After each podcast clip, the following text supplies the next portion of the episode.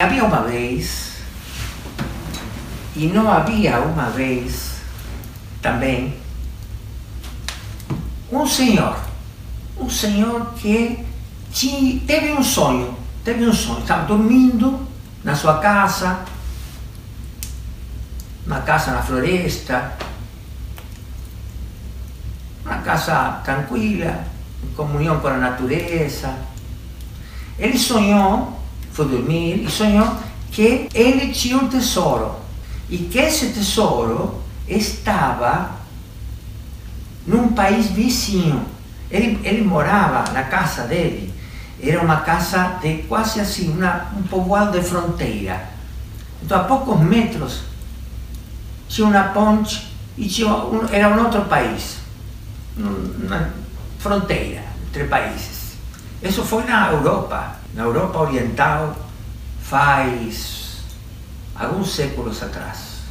E ele sonhou que tinha um tesouro, que era dele, era para ele, mas esse tesouro estava no país vizinho, do outro lado da ponte. Tinha a ponte do país dele e tinha a ponte do país vizinho. Aqui estava a fronteira. Ele sonhou que aqui, do outro lado da ponte, estava aquele tesouro. Aí ele acordou imediatamente, assim, a, da cama, colocou as roupas rapidamente, saiu correndo para, para, na direção daquela ponte, convicto que era uma mensagem que ele tinha recebido. E aí então chegou até a ponte para atravessá-la e ir a, em busca do tesouro dele. No obstante, na fronteira tinha um posto, tinha um soldado, falou, o senhor vai para onde? Eu vou para buscar um negócio aqui do outro lado da ponte, mas ao outro lado da ponte é outro país. O senhor tem passaporte? E este homem nem tinha pensado nunca na vida, vivendo na fronteira, em ter um passaporte, porque nunca tinha sonhado ir a outro país, ao país vizinho. Assim foi que ele falou, não, não tenho passaporte, não, não, então não pode passar, não pode passar. E aí o dilema, né? O soldado impedido, porque legal, não pode passar, não tem passaporte. E o senhor traz do seu sonho, convicto que encontrar aquele tesouro, tinha que pegá-lo já. Aí então o que, que, que, que ele faz? O senhor, da nossa história, conta o sonho para o soldado. Diz, é que aconteceu o seguinte, esta noite eu sonhei, sonhei que tinha um tesouro e que era meu, meu tesouro, e estava justo aqui, nesta fronteira, do outro lado da, da ponte. Eu eu tenho que ir pegar ele, por isso que eu estou aqui, só por isso. Vou pegar e volto. E o soldado falou, sonhos, sonhos. Se for por isso, essa noite, essa noite, olha aí, eu sonhei também, eu sonhei que vinha um senhor a pedir passar a fronteira sem passaporte, assim como você.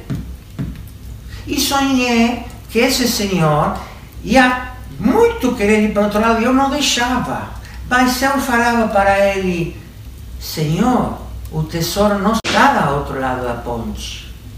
O tesouro está na sua casa. E eu falava para ele, olha aí o que eu sonhei, estou lembrando agora. Eu falava para ele que o tesouro estava embaixo da lareira da sua casa.